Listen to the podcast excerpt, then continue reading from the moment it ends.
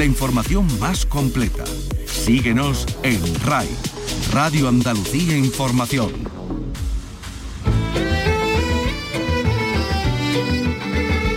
En RAI, Andalucía es cultura.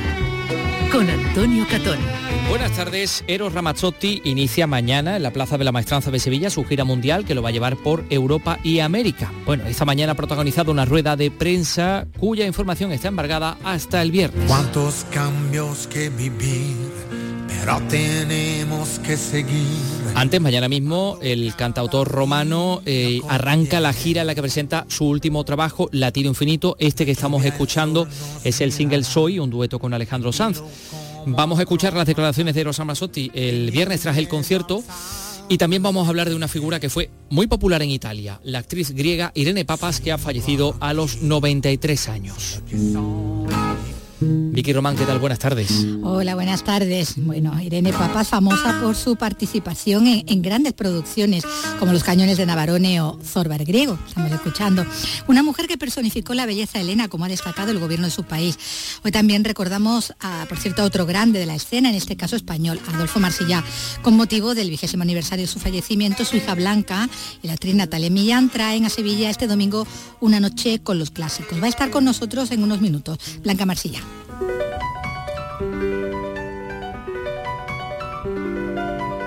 Y en la Bienal de Flamenco de Sevilla, hoy doble propuesta. Carlos López, buenas tardes.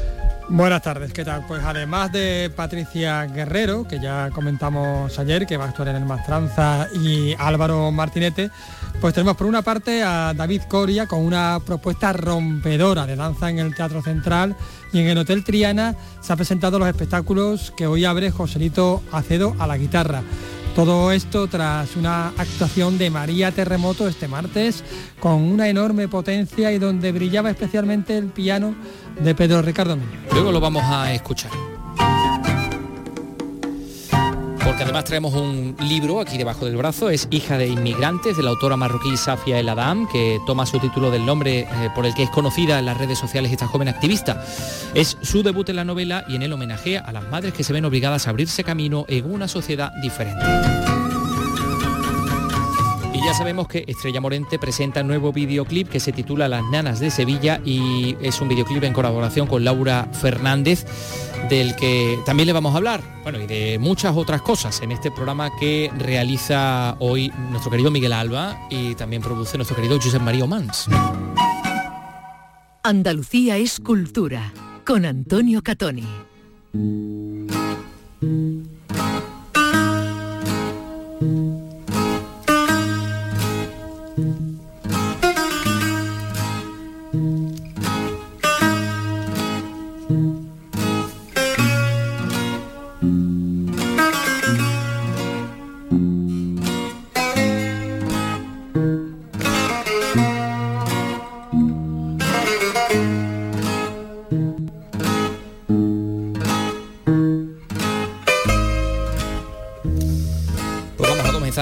A dos grandes aquí en nuestro país, Adolfo Marsillac, porque hay un homenaje este domingo a las 7 en Sevilla.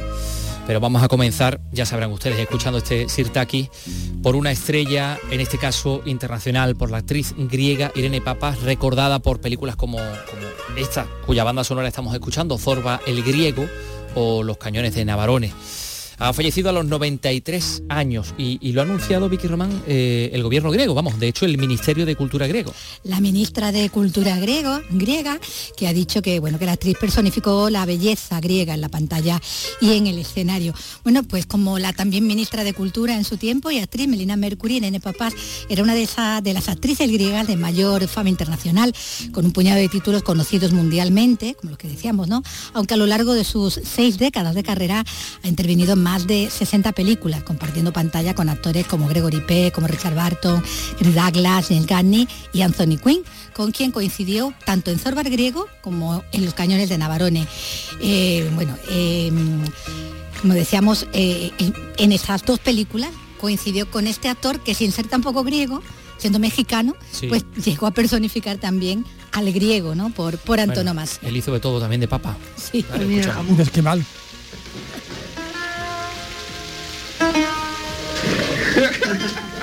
Eh, Papas, al principio, no hemos escuchado pregunta por la cabra, pero se están riendo todos ahora en el momento en que la cabra la han escondido, le estaban gastando Ah, una broma. Ella ha entrado y bajo la lluvia ha cogido y ha preguntado por, por, por la cabra. Bueno, Irene Papas también fue cantante y bailarina en su juventud. Ella encarnó el prototipo de, de la trágica griega, de todas formas, con sus trabajos ya en el teatro ¿no? y en clásico de los maestros griegos, personificando bueno, pues, heroínas como míticas, ¿no? como Electra, Antígona o, la Helena de las troyanas, ahí junto a Catherine Herbum la bene canis. Con la bene canis.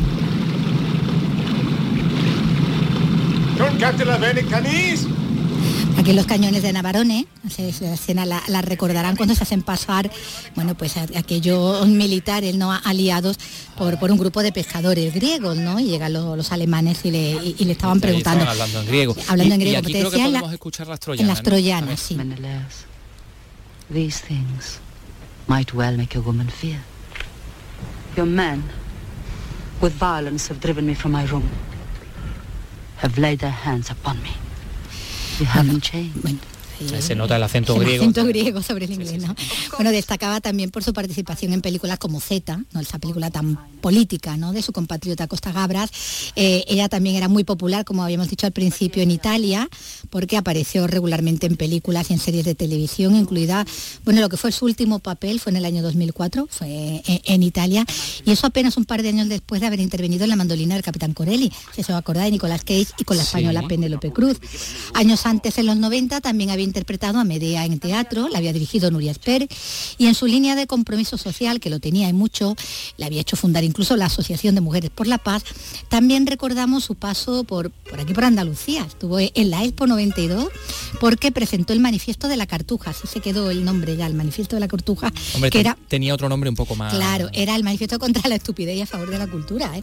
porque ahí ya en el 92 se estaban quejando muchos intelectuales que lo suscribían, bueno, ahí estaba Rafael Alberti, estaba también David Pedro Fo, Almodóvar. Pedro Almodóvar, Milán Kundera, se queja, que defendían la cultura, digamos, más, más clásica, ¿no? La, la más elevada, ¿no? Frente a lo que decían que eran productos sin calidad, ¿no?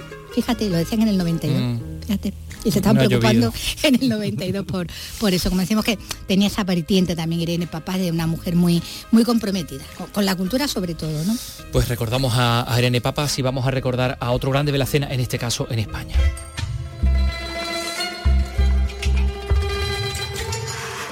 No soy tan ingenuo como para pensar que el teatro pueda transformar la sociedad, pero estoy convencido de que existe una posibilidad de ayudar a despertarla. Eso dijo Adolfo Marsillac, actor, escritor, dramaturgo, director, gestor, renovador de la escena española, pero que además también pasó por el cine y que escribió artículos y que lo que dicen los que saben de teatro es que, es que todo lo hacía bien. Bueno, y, y muchos, y muchos también que no lo conocieron también opinan lo mismo y por eso tuvo los reconocimientos eh, merecidos, los mejores reconocimientos. Fundó la Compañía Nacional de Teatro Clásico, en el año 98 montó Una Noche con los Clásicos, eh, con poemas de, Fray Luis de León, San Juan de la Cruz, Santa Teresa, Quevedo, Góngora, y nos dejaba hace 20 años. Pero los grandes no mueren nunca y por eso su hija, Blanca Marsillac, pues trae esta función a Andalucía, a Sevilla concretamente, al Teatro Nissan Cartuja, el próximo domingo junto a Natalia Millán. Y está con nosotros. Blanca, ¿qué tal? Muy buenas tardes.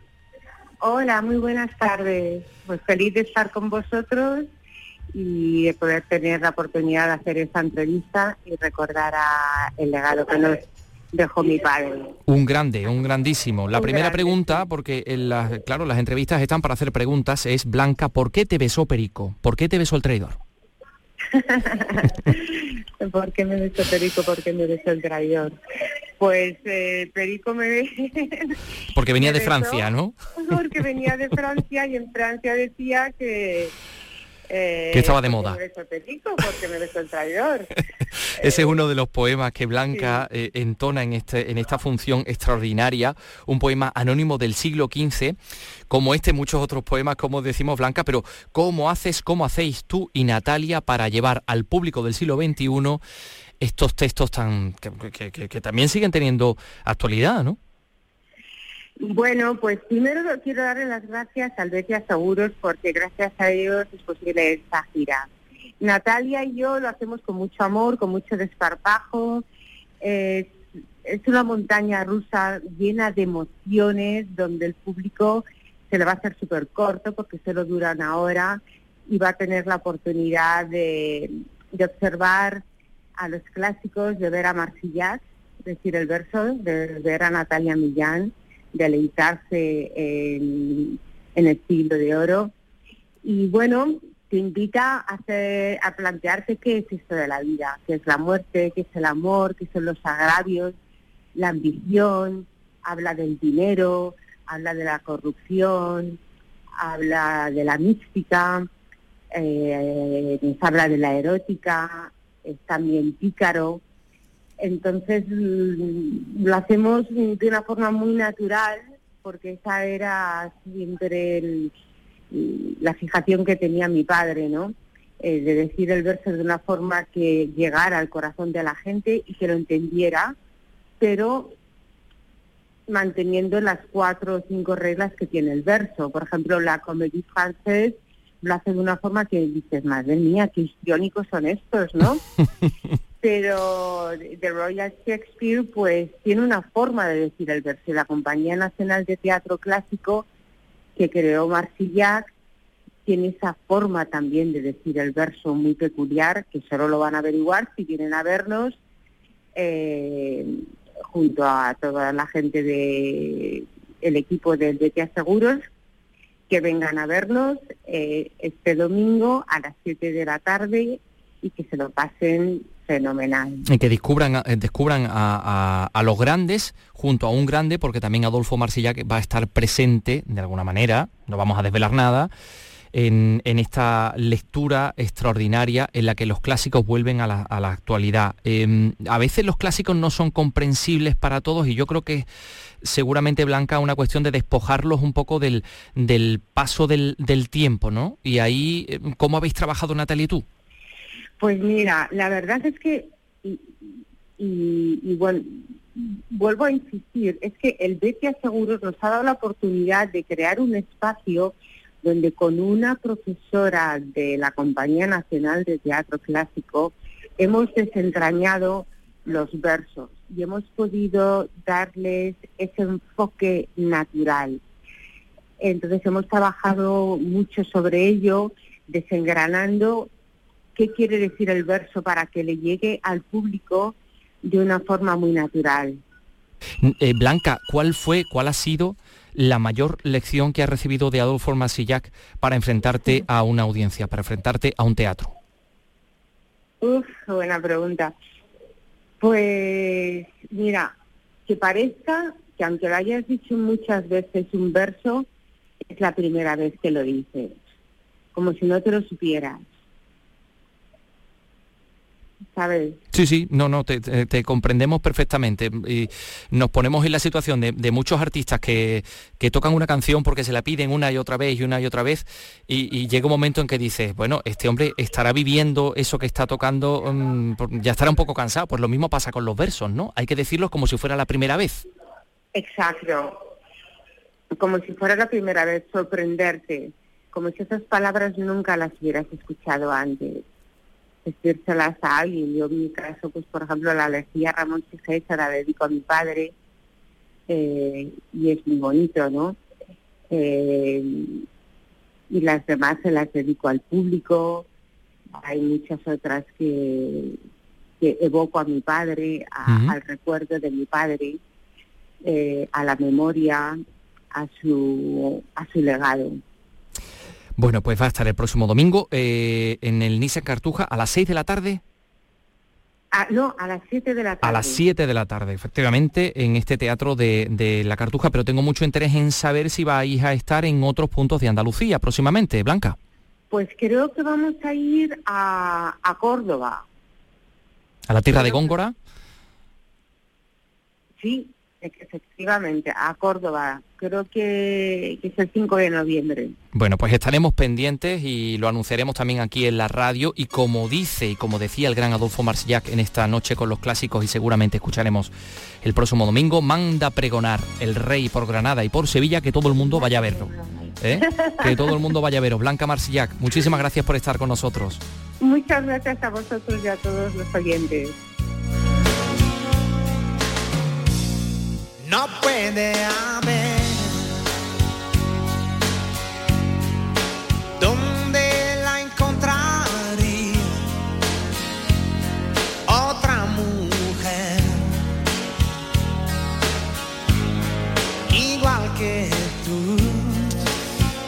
Pues este hombre ha hecho de ese timbre nasal tan característico su principal seña de identidad. Eros Ramazzotti, que tiene casi 60, bueno, 58 años, nació en el año 63 en un barrio de las afueras de, Roma, en, en Chinechita. Y hoy está en Andalucía, y mañana también, claro.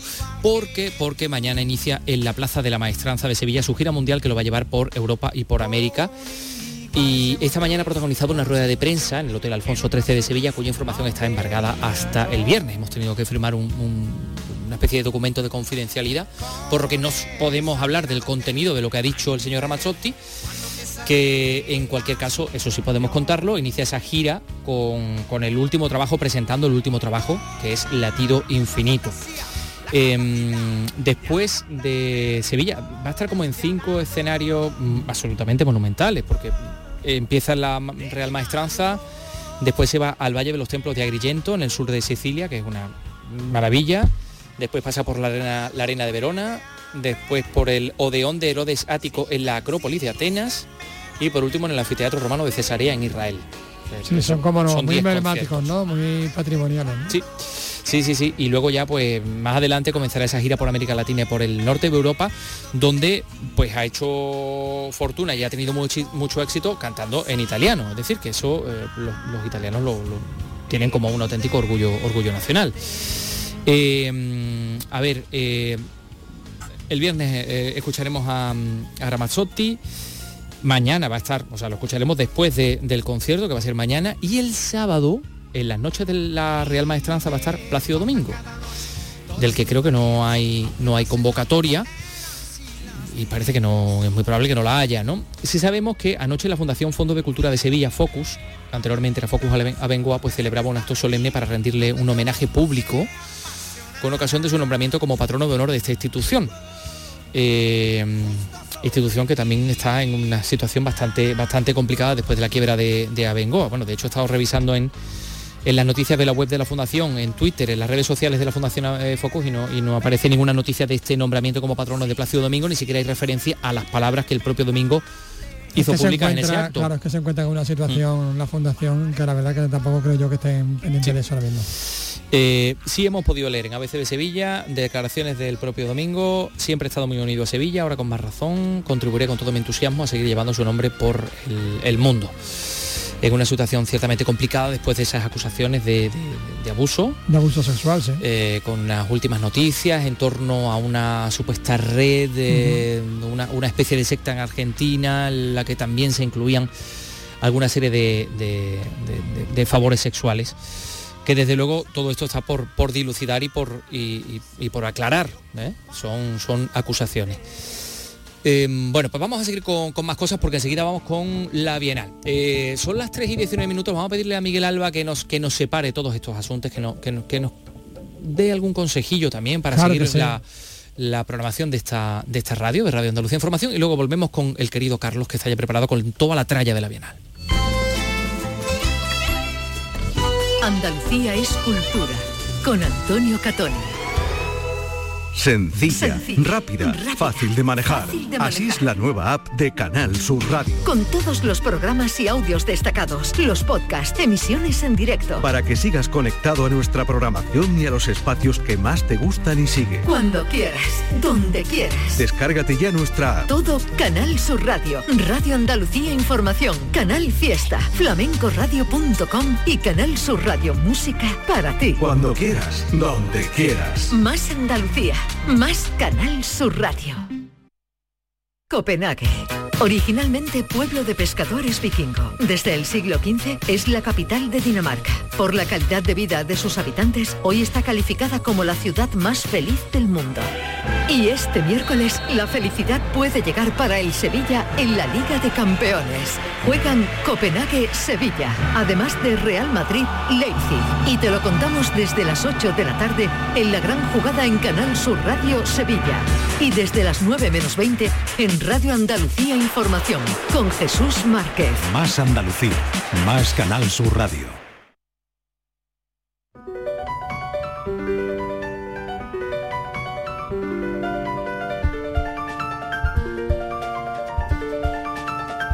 Andalucía es cultura con Antonio Catoni.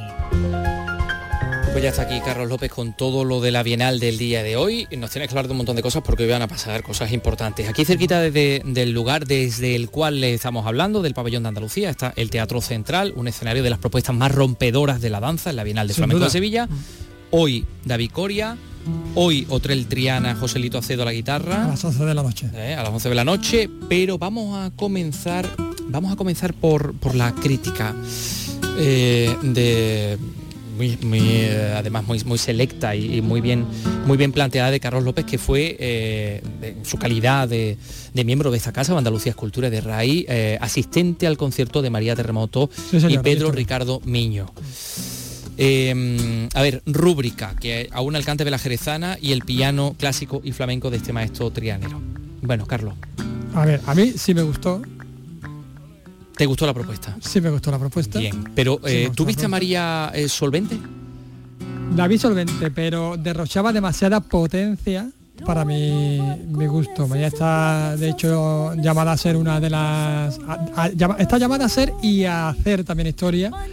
Y en cualquier caso tiene tiempo, porque es muy joven, pues para sacar Sí. todo ese potencial que, que se ve y que se escucha, ¿no? que desde luego es excepcional. Además, fue valiente porque se atrevió con palos que son poco habituales en, en recitales de este tipo, ¿no? Con piano. Claro, ya está acostumbrada a guitarra, pero estamos hablando de piano. ¿Es cierto que cantó una petenera? Cantó una petenera, especialmente. Y cantó una Se todo. ¿Mm? Y una mariana, y una serrana, y una galera que la cantó en una especie de enfrentamiento, ¿no? De duelo artístico con, con Anabel Valencia, ¿no? Una galera Mm. bastante demoledora. Bueno, incluso ella en un momento dado llegó a ponerse al piano. Ah, ¿Qué te parece? em, vaya. Sí, sí, sí, se puso al piano y, y tocó y cantó Luz de los Balcones, la- este- esta canción que, que le dedicó a su propio padre. Y Pedro Ricardo Miño. Pues Pedro Ricardo Millo estuvo, para mi gusto, impecable, mucho más tranquilo, eh, también más seguro durante el recital.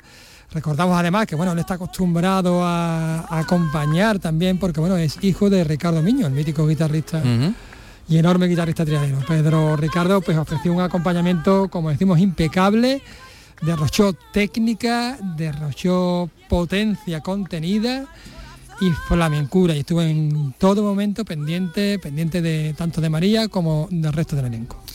Bueno, pues eh, el espectáculo de María Terremoto y Pedro Ricardo Miño en el Cartuja Center Cite este martes. Vamos con, la- con las historias de hoy, con las cosas de hoy. Venga. El bailaor y coreógrafo sevillano David Coria, que estrena esta noche su último trabajo titulado Del Humano, será en el Teatro Central. Es, es un work in progress, esto que como una especie de un trabajo que no está terminado, ¿no? Efectivamente. Mm, de lo que va a constituir una obra completa que se estrenará el año que viene en el Festival Internacional de Danza Vitálica, que es coproductor de este montaje junto a la Bienal. Eh, Carlos, has podido hablar con Pedro Chicharro, con el director del Festival de Itálica y con el propio artista, con David Coria, sobre esta propuesta. Te Correcto. escuchamos. Me encuentro con Pedro Chicharro, que es el director del Festival Itálica, y con el artista, con David Coria. Hola, buenas tardes ambos. Buenas tardes. Voy a empezar por Pedro. Bueno, Pedro, este Working in Progress que se presenta hoy se va a estrenar el próximo verano, si no me equivoco, en el Teatro Itálica, ¿no? Efectivamente, eh, el trabajo que estamos realizando con David eh, tiene ese compromiso del estreno absoluto en el Festival de Itálica, pero sí es verdad que bueno, pues que queríamos acompañarle durante todo el proceso creativo, que tuviese esa red de apoyo y que pudiera presentar este Work in Progress en Bienal. Mm, También dentro de esa, de esa sinergia de trabajo y de esa colaboración que llevamos haciendo desde varias ediciones con Bienal, en el que bueno, pues artistas eh, inician sus trabajos en Bienal y los cristalizan en Itálica, o al revés, en Itálica inician los Working Progress que cristalizan en Bienal, como María Moreno, como, como Olga Pericé o como John Maya y Andrés Marín. ¿no? Es una línea de trabajo ¿no? que se lleva realizando desde hace ya algunos años, este fomento, esta eh, potenciación, digamos, de- del flamenco, ¿no? Sí, e- era, era, un poco, era un poco absurdo que tuviéramos dos eh, festivales, dos actividades de este nivel en Sevilla, tanto Bienal de Flamenco como el Festival de Itálica, y que no hubiese una coordinación estrecha entre nosotros. Entonces, es verdad que el Festival de Itálica es un festival de danza, pero de danza contemporánea, pero ¿qué más contemporáneo hay que ahora mismo que el flamenco de vanguardia como, como David? Por lo tanto, perfectamente está establecido esa línea de trabajo en la que compatibilizamos tanto flamenco de vanguardia como, pues, grupos principales de, España y de Europa eh, en danza contemporánea. Muchas gracias Pedro Chicharro, director del Festival de Danza Internacional de, Itálica. Vamos ya con, si te parece, con el artista, con David Coria. Bueno, él va a presentar Del Humano, que es el primer working progress de este proyecto final que se va a titular Los bailes robados. Se va a estrenar, como decimos, el verano próximo, el verano de 2023. Primero, ¿por qué los bailes robados? Bueno, los bailes robados tienen su historia detrás, que están plenamente en relación con algunos conflictos eh, sociales que hubo a lo largo de la época, concretamente con epidemias de danza. Eh, eh, hasta ahí quiero ir avanzando, tampoco quiero avanzar mucho más, pero está en relación con esos temas. Esto no es una ficción, no es, no es una cosa completamente, completamente ni, ni parcialmente. un episodio que ocurrieron de verdad, unas epidemias de danza a lo largo de la historia, varias. Eh, una de ellas muy documentada en 1518. Y esto está en relación no solamente con ese hecho, sino también imaginamos o también creamos como una red de supuestos de que viera de los orígenes de esta epidemia, de ese hecho tan absolutamente inverosímil, pero que eh, por desgracia ocurrieron y por eso le llamamos los bailes, los bailes robados. Ese será el proyecto final, pero este primer acercamiento se va a titular de lo humano. ¿no? Exacto, se llama de lo humano y en hecho nos acercamos a todos esos conceptos que se trabajarán o que aparecerán en la obra final, pero ahora lo vamos a trabajar desde, en primer lugar desde la perspectiva solista, porque voy yo solo en, eh, en esta ocasión bailando y luego me acompañarán muchos más bailarines. Em, y luego vamos a trabajar los conceptos en esta parte propiamente de la raíz del humano y en relación con, las contradicciones humanas en sus extremos, tanto de la violencia al hecho más frágil, a la caricia, al poder o en sus extremos. Pero llevas un elenco, entre ellos con artistas con los que ya has trabajado, por ejemplo con David Lagos, ¿no? También con Pepe de Pura, con el saxo de, Juan Jiménez y con la música electrónica, por supuesto que sí, de Artomático. Sí, y también se nos acompaña Tomás de Perrate eh, cantando y también nos acompaña Pepe de Pura cantando. Es decir, que llevo tres cantadores, David, Pepe y Tomás, eh, increíble, tres colores absolutamente diferentes. Nos acompaña Juan Jiménez con el saxo y la música electrónica de, de Artomático. Pero luego, en el proyecto final, vendrán más músicos y vendrán diferentes bailarines. Vamos, más diferente no, estaré yo con más bailarines. Es decir, que va a ser una, digamos, una versión descarnada de lo que vamos a ver luego más tarde. Un primer acercamiento. No solamente vamos a trabajar este primer acercamiento en cuanto al elenco, sino también en cuanto a los elementos escenográficos que van a aparecer. Queremos verlo in situ, todo el equipo creativo, queremos ver in situ cómo funciona, cómo responden, porque no son elementos coreográficos al uso, entonces estamos reutilizando algunos instrumentos que tampoco quiero hacer mucho spoiler y hablar así como con, misterio. Yo lo estoy preguntando, pero veo que, no quiere soltar prenda. Exacto, hablar así como con misterio cuesta mucho expresarse, pero bueno, estamos reutilizando unos elementos escenográficos y queremos ver cómo responden in situ. Que eso es la única manera de, de exponernos es poder tener esta opción, este work in progress. Pero ojo, no pienses que este work in progress es como un acto sacado de la manga de, mm, eh, y que, no tiene una conexión directa con, una realidad del artista. Esto es poner nuestra realidad del día a día en la escena. Esto es lo que hacemos. Creamos prácticamente espectáculos, espectáculos, espectáculos hasta llegar al resultado final. Entonces, ese proceso lo vamos a, a visibilizar. Esta noche en el Central. Muchísimas gracias. Muchas gracias a vosotros.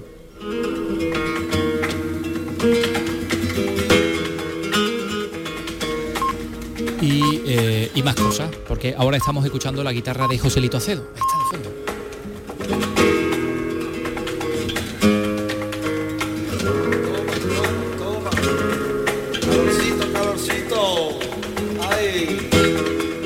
El Centro de la Cerámica Vetriana ha acogido hoy la presentación del ciclo Territorio Flamenco de la Bienal que se va a desarrollar en el Hotel Triana, en un edificio Efectivamente, un hotel construido para la exposición de 1929 en, forma de corral de vecinos. Efectivamente. Un, lugar precioso. Emblemático también. Maravilloso, sí señor. Bueno, este ciclo está compuesto por cuatro espectáculos y el primero de ellos es Triana Viva, dirigido y coordinado por este guitarrista, por Joselito Acedo, Carlos. Efectivamente. Y mañana además será el turno de Territorio Joven, estará centrado en los jóvenes creadores de la provincia. Pasado será el turno de Huelva Flamenca y el próximo viernes cerrará el ciclo La Cantera de las Tres Mil. No sé si recuerda cuando estuvimos hablando con... Sí, sí, con el Torombo. Con el Torombo, efectivamente. Bueno, pues vamos a escuchar hoy la charla que ha mantenido con Joselito Acedo, que estrena precisamente esta noche a las 11 y con Luis Ibarra, que coordina y dirige Territorio Joven. Pues me encuentro con Joselito Acedo, efectivamente, que esta noche va a organizar toda esta maravilla que va a ser Triana Viva en el Hotel Triana. ¿Qué tal, Joselito? Buenas tardes. Buenas tardes, Carlos. Bueno, cuéntame un poquito en qué, en qué va a consistir porque va a ser una locura. Bueno, pues va a consistir, vamos a, hacer un reflejo de, Triana pura, ¿no? De la Triana antigua, eh, con artistas de, veteranos como por ejemplo el maestro Antonio Canales, Juan José Amador, ¿no? Y después artistas más jóvenes, Pastora Garbán, Miguel Rubio, eh, Fiti, Paco Vega, Samara Carrasco, Las Peligros. Yo creo que va a ser una noche muy de Triana viva, Triana viva, en estado puro. Eh, Triana viva en estado puro, es decir, habéis unido, digamos, los referentes, las raíces, ¿no? Con, el, presente y el futuro. Exactamente, lo has definido perfectamente. Es un espectáculo mm, eh, sencillo, si se puede decir sencillo, pero está todo, está todo preparado y todo lo mm, eh, está todo a flor de pie para, para disfrutarlo. Los compañeros estaban temiendo que si iba a llover, si no iba a llover, estaban preguntando que si podíamos si pasaba algo, si podíamos hacerlo en otro sitio, pero tienen muchas ganas. Y vamos a disfrutar muchísimo. Juan José Amador, ya te he dicho canales, vamos, vamos a disfrutar muchísimo. Nombre importante, ¿eh? muy importante, muy importante, vamos. Yo me he criado con eso. Eh, yo soy de aquí, de Triana, de toda la vida, he nacido, criado y vivo aquí y para mí es un orgullo que me hayan, desde aquí quiero dar las gracias a Bienal, a Chema Blanco, a Lucky por haberme puesto en, el timón de, este barco, ¿no? que creo que es una responsabilidad grande, ¿no? y más siendo de aquí de toda la vida, y, pero para mí es una gran ilusión. Y el sitio donde, por supuesto, el Hotel Triana, no podía ser en otro sitio. Bueno, pues Araceli, eso esta noche, pero es que Joselito también tiene otras cosas que, contarnos. Por ejemplo, el día 20, concierto de guitarra solista. Exactamente, eh, se llama Alive, en vivo, el ciclo de guitarra de desnuda ciclo que ha hecho el maestro Gerardo Núñez, que me coordina él. y me darle las gracias desde aquí al maestro por contar conmigo y, y, formar parte de ese ciclo. Y creo que es una buena apuesta de poner una guitarra ahí durante, mm, creo que son 50 o 60 minutos, ahí expresando yo voy a hacerlo con todo el cariño y el corazón del mundo y voy a hacer un encuentro de los dos discos míos, el Andando y el Triana DF, Distrito Flamenco, y alguna composición nueva más que he hecho y bueno, creo que es un reto y, va a ser una experiencia muy bonita. El día 20 eh, espero a todo el mundo allí porque va a ser una cita muy íntima y muy personal. Y del espacio Turina al Maestranza, porque también... El día 18, acompañando, 18 acompañando a la Tremendita. A mi compañera y mi hermana Rosario la Tremendita, que lleva un espectáculo precioso. Eh, principio de origen, espectáculo precioso con compañero, ha hecho un espectáculo con con guitarristas mm, increíbles, Paquete, Ricardo Moreno, Dani de Morón. Eh, yo no sé quién más, después aparte va Pablo John, Riqueni, por favor, el maestro, ¿no? que es el que inicia el espectáculo y me parece un pedazo de espectáculo y una propuesta increíble. Bueno, pues muchísimas gracias y, allí estaremos esta noche. pues allí os espero para que disfrutemos mucho. Seguro. Bueno, estamos hablando de la Bienal de Sevilla, pero Sevilla y el flamenco no solo se circunscriben a la ciudad, también a toda la provincia. Vamos a hablar ahora con Luis Ibarra, compañero, por cierto, periodista cultural y especialista en flamenco, que se encarga de coordinar este espectáculo que se llama Territorio Joven. ¿Qué tal, Luis? Un placer, bueno, un placer estar en la Bienal, estar aquí contigo charlando de, flamenco, además en el Centro Cerámica Triana, el sitio donde hay que hablar de flamenco. Y, para mí un placer, la verdad que sí, ha sido un encuentro de, jóvenes, casi todos de la provincia de Sevilla, algunos también eh, de la provincia de Hinojo, de la provincia de Huelva, de Hinojo, que estamos muy cerquita, pero, pero sí, jóvenes, provincia de Sevilla, eh, grandes nombres en realidad, gente que ya da un pasito adelante en su carrera, como David Darala la guitarra, como eh, Ismael de la Rosa el Bola, José Luis Pérez Vera, hay algunos que son conocidos, cuanto más de la moría bailando, y otros que el público va a conocer. Ya también están todas las entradas vendidas, lo cual estamos contentísimos y, más que ensayando estamos poniendo en común, ¿verdad? Eh, reuniendo unos artistas para funcionar como una generación teníamos que, teníamos que reunirnos y hacer un espectáculo, no un recital en el que cada uno ah, hace un número de guitarra, de baile o de toque o de piano que también tenemos y, se va. No, no, aquí había que poner en común y empezar desde cero a, construir un, espectáculo clásico porque el Hotel Triana eh, creo que pide eso, pero espectáculo, no recital y creo que eso es importante. Es importante que cada artista no contase su propia historia, sino que se contase una historia común. Efectivamente, aquí no se repiten cantes, no se repiten letras, también hemos compuesto algunas letras propias y, se le van a hacer guiños a, grandes maestros, pero eh, según la generación de hoy. Es decir, se va a recordar a Manolo Sanlúcar no haciendo su guajira o no haciendo su soleá, sino haciendo una soleá que surge, haciendo una guajira en este caso, que surge a partir de su obra, en este caso la haría David Daral. Bueno, pues ese es lo que va a dar de sí el Hotel Triana, gracias Carlos, eh, con la agenda de la, de la Bienal. Oye, por cierto, una grande también Estrella Morente que presenta nuevo videoclip, Las Nanas de, Sevilla, eh, en colaboración con Laura Fernández y un trabajo para Mm, reclamar la visibilidad de los artistas con diversidad funcional. ¿eh? Eh, se ha presentado eh, este trabajo y, Estrella ha desvelado que, prácticamente no tiene visión en uno de en, un ojo. Fíjate. Sí. Así que claro, estará especialmente motivada por esto, por esto que nos va a contar en Carna Maldonado. Adelante, Granada. Ha sido una confesión inesperada en la Universidad de Granada donde la artista ha subrayado que en absoluto mengua su talento. La gente no lo sabe, pero yo tengo un, daño muy fuerte en la retina de la mácula, en, el ojo izquierdo, y no tengo ojo izquierdo. Es la primera vez que lo digo públicamente, pero no, no veo por el ojo izquierdo. No me siento ni mejor persona, ni peor persona, ni con más talento, ni con menos talento, ni canto mejor ni peor que cuando tenía los dos ojos. Estrella Morente lo ha desvelado en la presentación del videoclip Nanas de Sevilla de Federico García Lorca, que interpreta junto a Laura Fernández en un proyecto de la Universidad de Granada y la Fundación Music for All, para sensibilizar sobre el protagonismo de las personas con discapacidad en los procesos artísticos. El videoclip, que se lanzará el próximo mes de noviembre en formato accesible, incluye lenguaje de signo, está audio descrito y cuenta con subtítulos.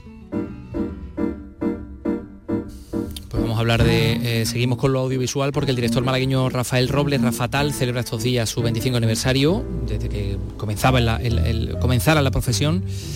A su espalda más de una veintena de trabajos como guionista, productor, eh, realizador y ha adelantado además que ya está inmerso en su próximo, próximo proyecto que se llama Transuniversal. Alicia Pérez, Málaga, cuéntanos. 25 años de trayectoria en los que Rafa Tal se ha movido cómodamente entre la comedia y el drama. Conoce bien la Costa del Sol. Así se reflejan algunos de sus trabajos, como el documental Una isla en el desierto, sobre los años de dictadura en Torremolinos. Era la clave. En aquel tiempo, el año 58... En su currículum, obras claves del llamado cine kinky, aunque Rafa Tal es mucho más que eso. A mí me encanta comunicar, de comunicar y contar que la idea principal o el oficio principal es con las películas, sí, pero también me encanta hacer colaboraciones, me encanta hacer radio, me encanta escribir artículos, me encanta investigar capítulos de libros y todo lo que caiga en mis manos para contar, a mí me, me, fascina. Hoy ha celebrado su aniversario profesional con una proyección gratuita en el Cine Albeniz. Se siente muy querido.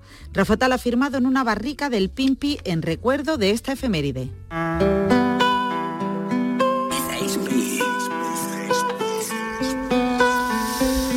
Y aquí traemos un libro, Hija de inmigrantes, de la autora marroquí Safia El Adam, que toma su título del nombre por el que es conocida esta joven activista en, las redes. Hablamos de su debut en, debut en la novela y ahí homenajea a las madres que se tienen que abrir camino en, medio de una cultura distinta. ¿no? Un relato con los recuerdos de infancia de una protagonista, Lunia, expuesto a una psicóloga en diferentes sesiones de, terapia. Así se lo contaba Safia Ladam a Vicky Román.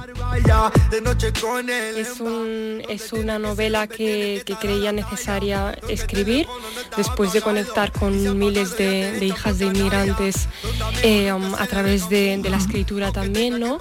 Y de descubrir que, bueno, pues que, que hay sucesos que hemos vivido y que compartimos todas en la infancia que, bueno, pues que al final nos han afectado a nuestra salud mental y, eh, escribirlo, em, relatarlo es una manera de sanarnos porque la tenemos ya cuando ha colapsado, llegada a la edad adulta y, experta también como tú lo eres, ¿no? En atención a la infancia y a la adolescencia, eh, pero arrastrando esos traumas que decías, ¿no? De una infancia en la que, bueno, la estigmatizan por diferente, ya desde, desde la escuela, desde muy pequeñita, bueno, por su color de piel, por su pelo, por su cultura, por todo, ¿no? Ese miedo también a, la diferencia que está en todos, ¿no? Los que la en ese momento, ¿no? Totalmente, creo que em, cuando nacemos, bueno, sobre todo en España y provenimos de, una cultura totalmente distinta, em, estamos como en un nido, ¿no? Y luego salimos de ese nido a la escuela y es el primer contacto que tenemos con, bueno, con todo el día con, cultura em, fuera de nuestra casa y con, y con personas que hablan una lengua diferente y son las primeras em, bueno pues las primeras experiencias que negativas que podemos vivir ¿no? entonces claro me parecía muy interesante eh, dejarlo por escrito y, y bueno y, y que estas, estos casos eh, a una edad muy temprana marca, eh, y, al final, y, finalmente se convierten en traumas. ¿no? Bueno, es un tiempo ese, ¿no? El de, de los primeros años, el en el que se está formando también la, persona, en los que bueno, se mueve ¿no? la protagonista entre esa necesidad de aceptación, ¿no? esa vergüenza, ese miedo a la crítica, a la burla, eh, que sería un infierno para cualquier niño, ¿no? independientemente de, su origen, y ese sentir que los irumuyen, ¿no? Irumuyen se, dice, los, irumillen, los irumillen, los españoles, pues les miren mal, ¿no? Totalmente, sí, sí.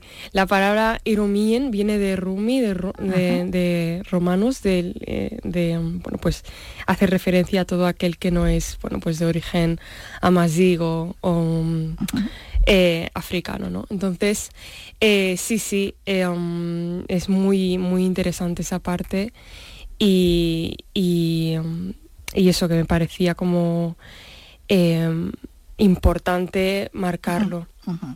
Bueno, son esos sentimientos del pasado a los que vamos a ver que se enfrenta ya adulta, ¿no?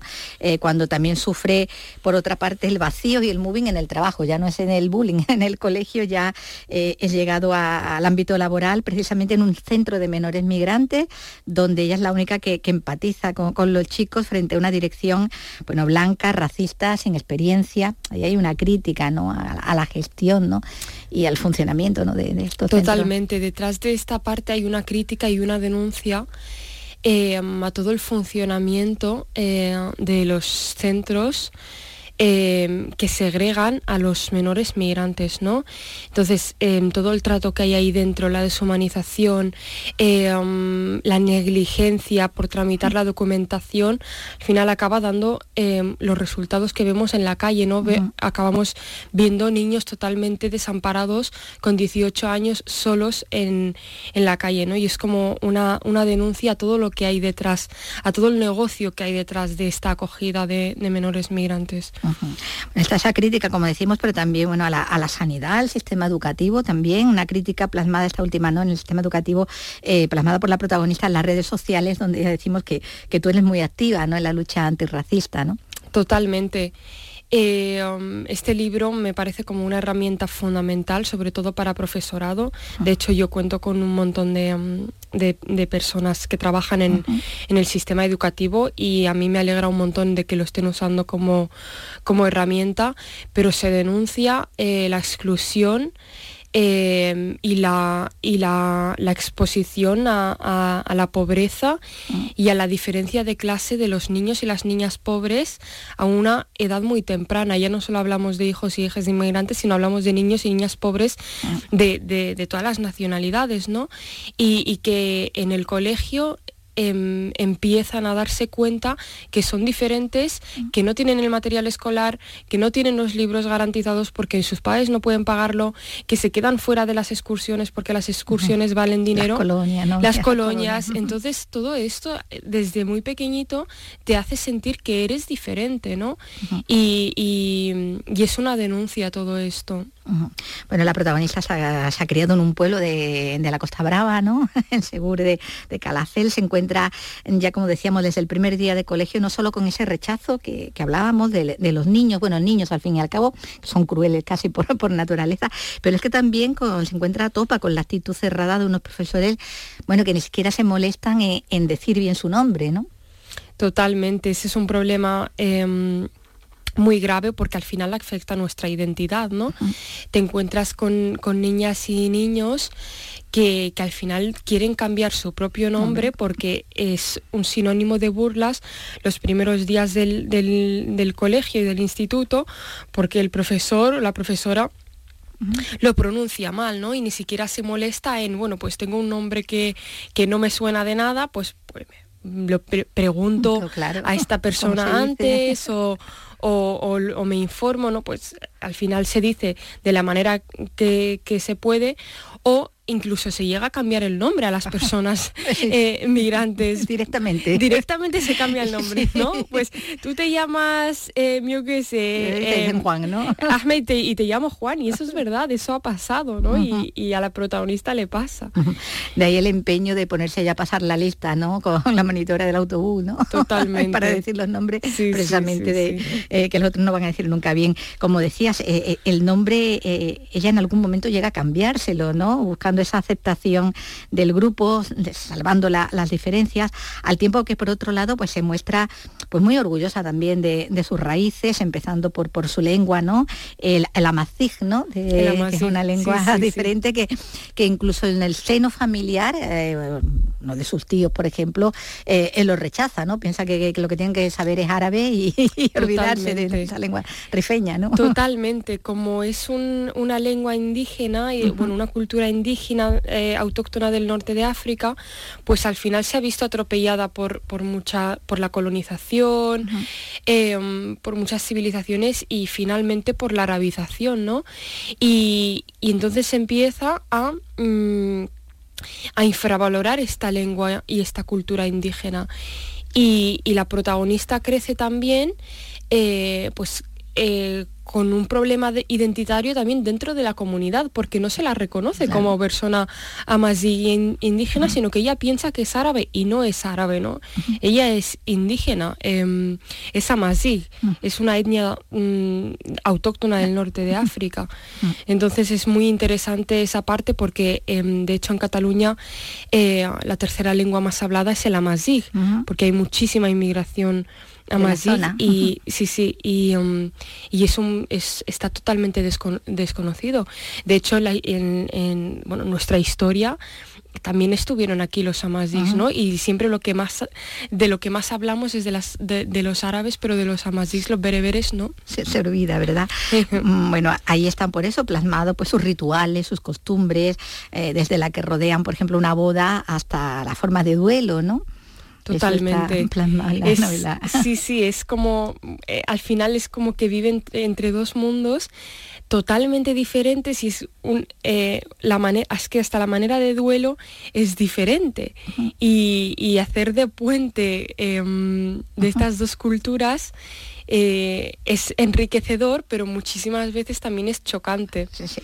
Bueno, la novela destaca por otra parte esa complicidad que se da entre las mujeres de la comunidad, ¿no? reunidas en esa asamblea femenina, en esa asamblea de mujeres, eh, unas mujeres a las que les da voz ¿no? en, la novela, pero que tienen hasta un sonido propio, ¿no? hablando antes de un sonido ancestral que es de denuncia y, también de sororidad, ¿no?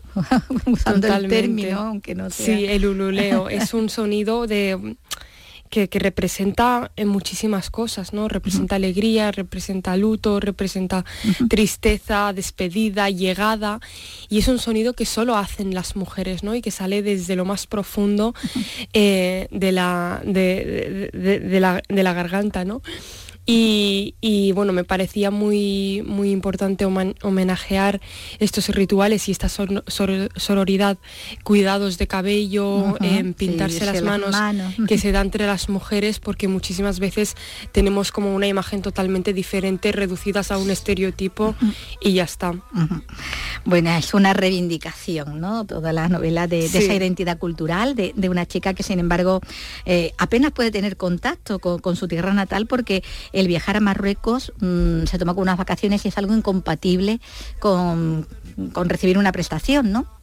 Sí, sí, la verdad Lo que fomenta el desarraigo más sí, Sí, sí, era como viajar a tu país de origen para ver a tu familia o ver a tus, eh, a tus padres o a tus abuelos que quizá yo qué sé, sufren una enfermedad o hace mucho tiempo que no, que no los ves, la gente eso lo ve como unas vacaciones o como un... o como algo que solo pertenece a, gente privilegiada y no como una necesidad. Cuando tú migras eh, a un país y dejas atrás todo, toda ese, todo ese arraigo, toda esa familia, tienes la necesidad de ir a visitar, ¿no? Es, pues estaba totalmente prohibido, ahora ya no, ahora ya se puede, ya se dan permisos, pero en su momento estaba prohibido y, podía fallecer familiares que no y que no podías irte. Bueno, ahí está también eh, expuesta esa importancia que tiene para los jóvenes eh, inmigrantes de, ahora tener referentes también con los que identificarse. Y ahí destacas al rapero Morat, ¿no?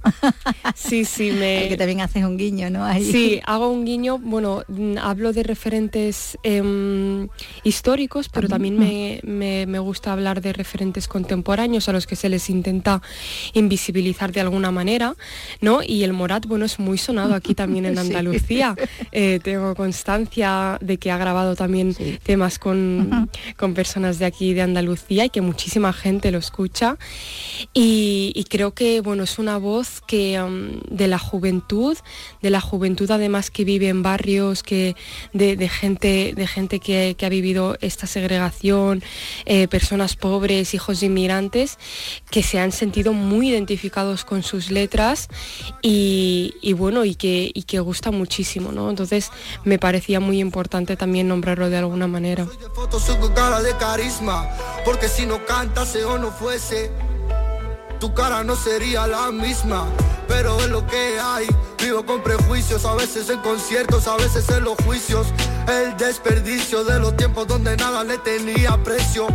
Orificios, orificios, trepando a veces con el ven y metió en edificios. Ah la libertad no le miraba ni un precio. Morad, es rapero español de origen marroquí, eh, nacido y criado en hospitales de Llobregat, en Barcelona, y ahí lo, estamos escuchando. Eh, eh, perfecta el fondo musical para, para, esta hija de inmigrantes de la autora Safia El Adán. Bueno, tenemos tres cositas más de música de las que hablarles. En primer lugar vamos a hablar de música sinfónica porque llega a Córdoba un espectáculo llamado Symphony, viaje virtual al corazón de la música. Gracias a la realidad virtual el espectador se siente como músico dentro de una orquesta, ¿no? Dentro no de cualquier orquesta, sino de una orquesta como esta que estamos escuchando, que es la, la Chamber Orquesta dirigida por Gustavo Dudamel. ¿eh?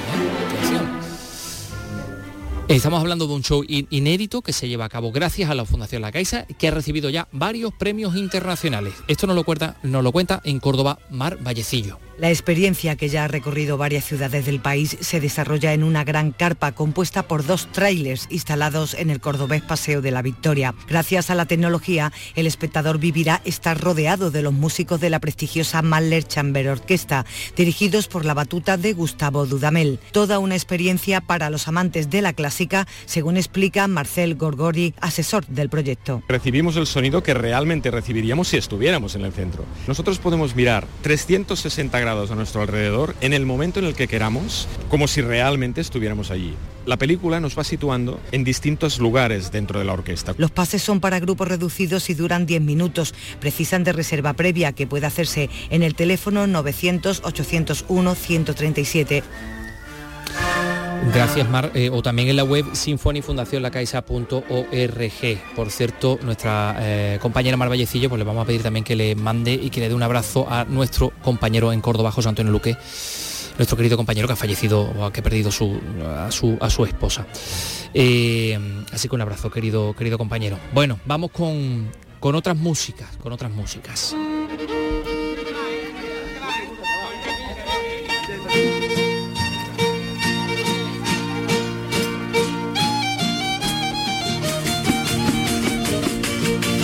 Porque el tradicional concurso de verdiales de estilo Montes alcanza este año su edición número 27, se vuelve a celebrar en Benagalbón, en Málaga, y es una festividad que cada año congrega a miles de personas que disfrutan de una velada al son de una música y una cultura muy característica de la provincia malagueña. Se va a celebrar el próximo sábado, el 17 de septiembre. Eh, 17 de septiembre estamos hablando de domingo, ¿no? Sí, aquí hay un error, porque el 17 de septiembre yo creo que es el domingo y no el sábado. Espérate, que lo voy a confirmar. A ver, que es que tenía aquí esta entradilla escrita. El sábado. No, no, no, no, es verdad, Sábado, verdad. sábado. El que me he equivocado soy yo. El 16 es viernes, el 17 efectivamente es, es sábado. Bueno, el eh, concurso de verdiales estilo Montes, Eduardo Ramos Málaga, cuéntanos. Esta fiesta declarada de singularidad turística por la Diputación de Málaga y bien de interés turístico andaluz por la Junta de Andalucía, arranca con el choque de pandas que tiene lugar a pie de calle el sábado de la semana que viene. A continuación, el concurso con ocho pandas que vienen de toda la provincia malagueña. Pepe Molina es el secretario de la Peña El Rebezo de Benagalbón. El sábado a partir de las 6 empezaría el sorteo de las pandas que van a chocar. A concurso participan ocho pandas de, los montes de Málaga. Eh, la mayoría son de, los aledaños a, la capital, son las de los montes. Y luego también participan en lo que es la fiesta, pero ya fuera de concurso, tres pandas invitadas. Un original concurso donde las pandas se reparten por las calles sin escenario, ni megafonías, ni uniformes. Y son los visitantes quienes recorren el pueblo para escuchar cada una de las coplas que van cantando.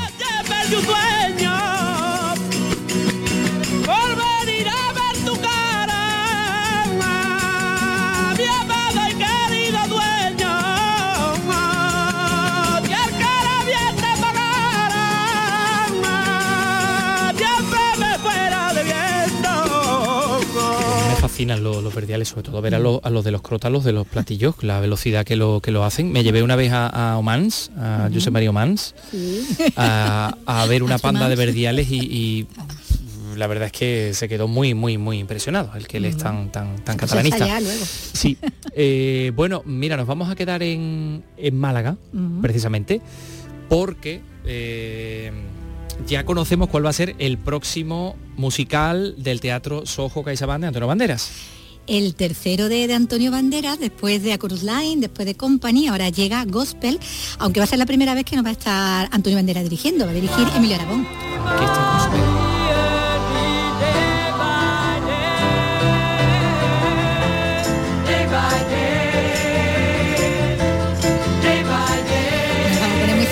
¿Verdad? Totalmente. Day by Day, esto en la, en la versión española se llamaba Te Daré. Sí, Porque y bueno, esto- la versión española la hizo Juan Ribó en eh, los escenarios. Era el protagonista, ¿verdad, Juan Ribó? Eh, Sí, que te sí, estoy hablando sí. del año 74, un año después de que se hiciera la película, la versión cinematográfica, que es lo que está sonando, esto es de la, de la película. Es un musical, sí, 73. bueno, que estaban todos en Central Park, Ah, ahí sí, todos los hippies era un poco her, no, pero era como más, esto era más mimo. Hombre, claro, es, una historia más- religiosa, tenemos que hablar de una historia es de, el que habla del Evangelio Evangelio. según San Mateo, lo que se está adaptando a través de una serie de parábolas predicadas por, por Jesucristo, representadas por ese grupo de personajes variopintos, ¿no? con eh, en el parque. Bueno, en esta escena en concreto estaban ahí eh, como si estuviera haciendo un trabajo de reciclaje, porque sí, adelantándose unas cuantas décadas, iban a ir recogiendo de todo. iban- pero que te diga, bien, tenían bien. un look así un poco como más menos hippies que los de Ger así cañeros. Estos eran como más flower power. Estos Sí, iban eran como un más poquito más, más mimo, un eran más mimo, más, así, más más payaso, suavecito, sí, sí. sí, Pero bueno, fue bueno, un musical muy aclamado en Sí. Broadway en su tiempo. Bueno, mm, viene ahora con, con letras, nuevas letras, ¿no? De Stephen Swart, pero bueno, mm, sigue lo que era la, la historia, ¿no? De este musical de, de los años 70 eh, de, de John Michael Tibelac y se va a poder ver en el escenario del Soho de Sí. CaixaBank de, de Málaga desde noviembre hasta enero. Pues ya estoy yo buscando porque a mí me, me gusta Entrada, mucho. ¿no? Ya estás tú Sí, mirando sí, ya yo la vi muchas veces Los Padres Blancos de Sevilla y esto la tengo que ver. La A representaban ver qué allí. ¿no? Bueno, que no- sí, sí, sí. Bueno, pues, anda que no he visto yo a Paz Vega haciendo de uno de los personajes de, de Gospel, a, a- a nuestro querido Losa, José Luis Losa, en fin, todos estos que personajes. Sí, sí. Bueno, oye, que no nos queda nada para las noticias, nos vamos, lo dejamos con Gospel. Adiós amigos, adiós, chao.